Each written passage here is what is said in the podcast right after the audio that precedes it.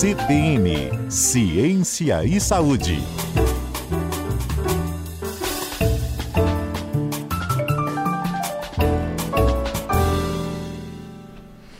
Doutora Thelma Ciel, bom dia. Bom dia, Patrícia. Bom dia aos ouvintes da CBN. Então, então estamos indo aí para o segundo turno, né, no Espírito Santo no Brasil. E uhum. qualquer que seja a escolha do capixaba ou do brasileiro, a saúde continua tendo que enfrentar seus desafios e esses governantes terão que encarar tudo de frente para tentar resolver alguns desses problemas da saúde que nós temos, pelo menos, né? Uhum. É, Patrícia, nós estamos assim, eu diria que o, o grande desafio que nós temos aí pela frente nesses próximos quatro anos é tirar o, o SUS da UTI, né? O SUS enfrentou o nosso sistema único de saúde, enfrentou o maior desafio da história dele desde a sua criação, né? Que foram esses últimos dois anos da pandemia. Ele diria assim que o SUS saiu muito bem, né? Depois desse teste que foi muito, muito, muito duro, nós conseguimos, graças ao SUS, com que muitas pessoas tivessem a sua vida preservada. Mas, Patrícia, nós sabemos que é uma estimativa da Organização Mundial de Saúde, a gente ainda não tem os números reais, porque a pandemia ainda continua, a gente ainda tem pessoas adoecendo, infelizmente alguns morrendo aqui no Brasil e no mundo, é, que nós temos também a Covid longa, Patrícia, aqueles, aqueles sintomas, sinais e sintomas que vão ser persistentes e que vão levar as pessoas a também necessitar de um atendimento especializado, que é a grande dificuldade quando a gente entra no, no sistema, né? Nós temos as nossas unidades básicas de saúde que estão próximos à, à residência das pessoas que, pela organização né, do nosso sistema, é, não, tem, não tem profissionais especialistas, né? A gente tem generalistas, como nós chamamos, né? Temos clínico geral, é, temos os enfermeiros, temos é, farmacêutico, odontólogo, algumas unidades, mas é o que a gente chama da, da, da equipe básica. Então, a gente tem aí um grupo muito básico é, para atender a maior parte dos, dos problemas de saúde. Mas com a Covid, nós temos uma população muito mais adoecida e que vai necessitar de muito mais serviços e serviços de especialidades diferentes, por exemplo, cardiologia, reumatologia, é, pneumologia, é, especialidades que nem sempre são fáceis da gente conseguir num curto período de tempo.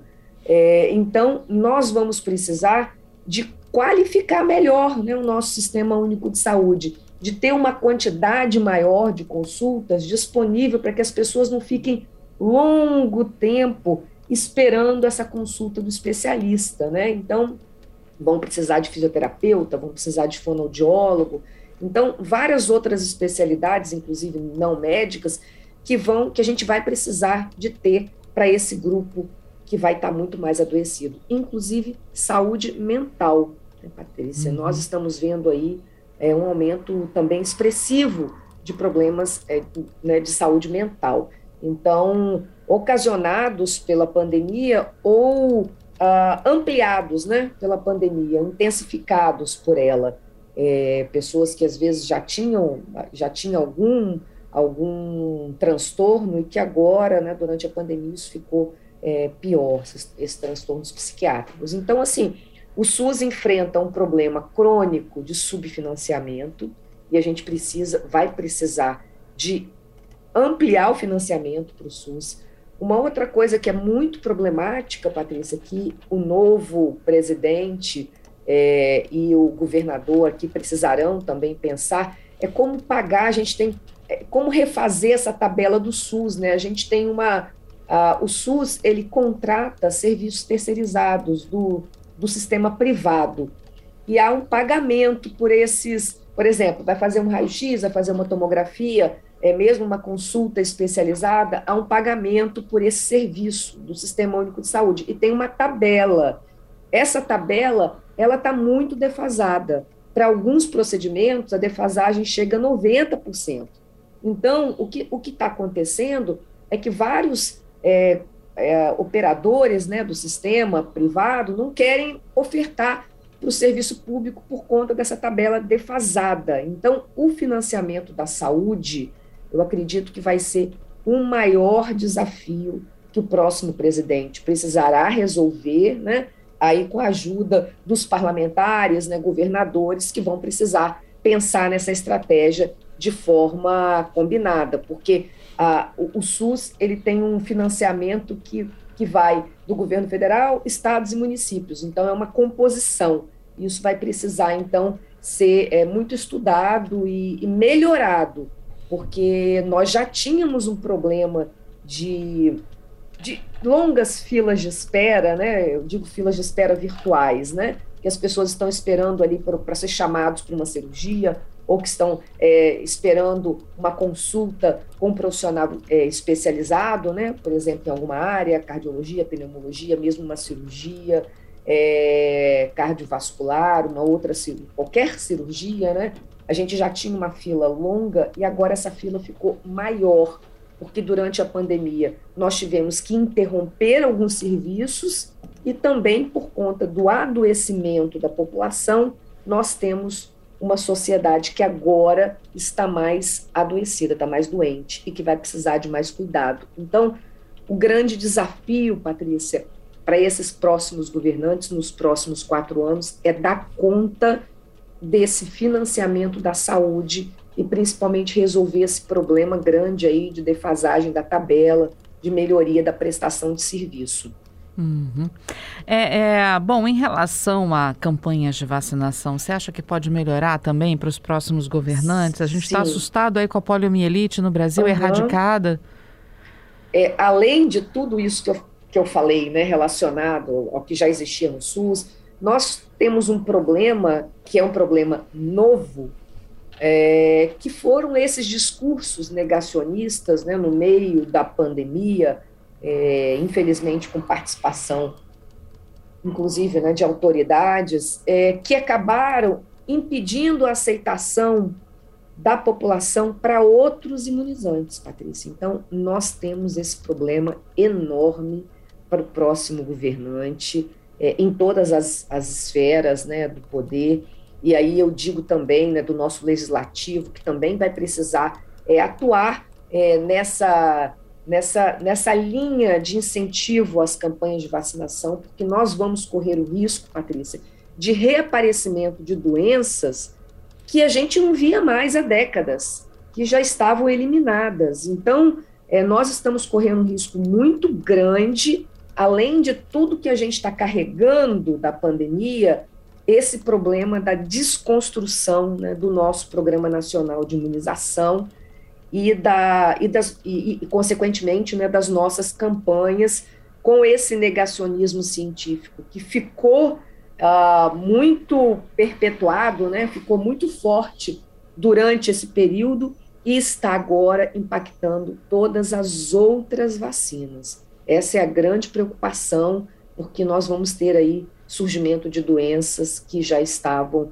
é, que a gente já não fazia diagnóstico há muito tempo, e vamos ter aí adoecimento e mortes de doenças que são preveníveis, né, Patrícia? Uhum. O que é gravíssimo. É, e as pessoas pensam, não, não preciso vacinar meu filho para polio, por exemplo, né? Porque não tem mais polio no Brasil. Não tem porque tem vacina, porque está todo mundo vacinado, né? Exato, exato. Então, nós, nós tínhamos até então, né? Etel. Eu diria assim. Oi. Etel, vou pedir só para você ficar comigo, a gente vai para o tá. repórter CBN e a gente conclui na volta, pode ser? Tá, joia, pode sim. Um minutinho, vamos lá. Muito bem, de volta com a doutora Etel Maciel, nós estamos falando aí sobre os desafios para os próximos governantes né, no Estado, no Brasil, quanto à saúde do, do nosso país. Né? E o SUS é o que está merecendo mais atenção, destaque aí na sua primeira parte da conversa. E aí, antes de ir para o repórter CBN, a gente falava sobre a questão da vacinação, não é isso, Etel? Isso. E aí, Patrícia, a gente falava, é, inclusive, você lembrava da poliomielite, uhum. né? Nós estamos nessa campanha que foi prorrogada aqui no estado também, em vários estados, porque não conseguimos atingir né, a nossa meta. A meta é 95% das crianças é, de quatro anos, né? É, menores de quatro anos. Então, nós não conseguimos, chegamos aí a nem 60%, né, no, na finalização da campanha na sexta-feira.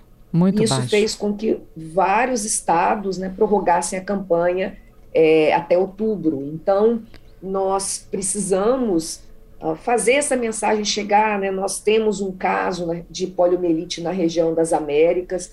É muito preocupante, porque a nossa nós temos uma mobilidade muito grande, né, Patrícia? Agora as pessoas vão e vêm, é, viajam muito. Então, esse caso nos Estados Unidos é uma questão de, de, de, alguém num voo né, contaminado chegar. É assim que as doenças chegam agora nesse mundo muito globalizado. Então, assim, é, é preocupante. A gente tem esse caso na região das Américas. A, a região das Américas já não tinha caso desde a década de 90 é, o Brasil está livre da poliomielite, tem o, o, selo né, da OMS de eliminação, mas esse caso na região das Américas preocupa muito com essa nossa baixa cobertura aqui.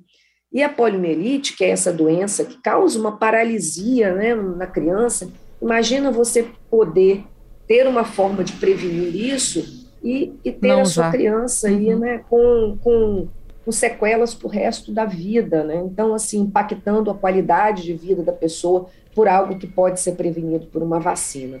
Então, assim, é, infelizmente, essa campanha é, de contra a vacina que aconteceu durante a pandemia, ela acabou tendo esses reflexos em outras vacinas. A gente precisa, o próximo governante tem a tarefa de é, recuperar né, o nosso Programa Nacional de Imunização, porque nós precisamos, Patrícia, recuperar, inclusive, né, porque são questões econômicas também, né? Uhum. Os países não querem fazer é, comércio com, com, países que têm situações sanitárias é, inseguras. Então, a gente precisa também, é, até para o nosso vamos dizer assim, para que a gente possa estar né, posicionado não só do ponto de vista das vidas, claro que é o mais importante, mas que isso, que isso também afeta a economia do país.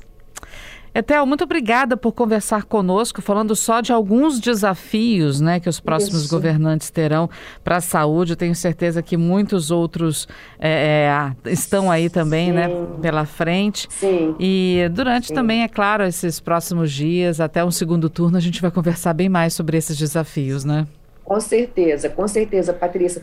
É, lembrando que a saúde é muito impactada pelas questões da desigualdade, né, uhum. Patrícia? Então é, o aumento da pobreza, né, as pessoas que não têm uma alimentação adequada, tudo isso também reflete no estado de saúde das pessoas. Então, a saúde não está ela não está tá sozinha, isolada, né? né? É. Não está sozinha. A gente tem que pensar nesse contexto todo e um, um, um, novo governante vai ter aí muitos desafios pela frente. Ou, é... né, um, uma nova, um novo governo. E a responsabilidade também de todos nós, né, eleitores, para saber escolher bem, né?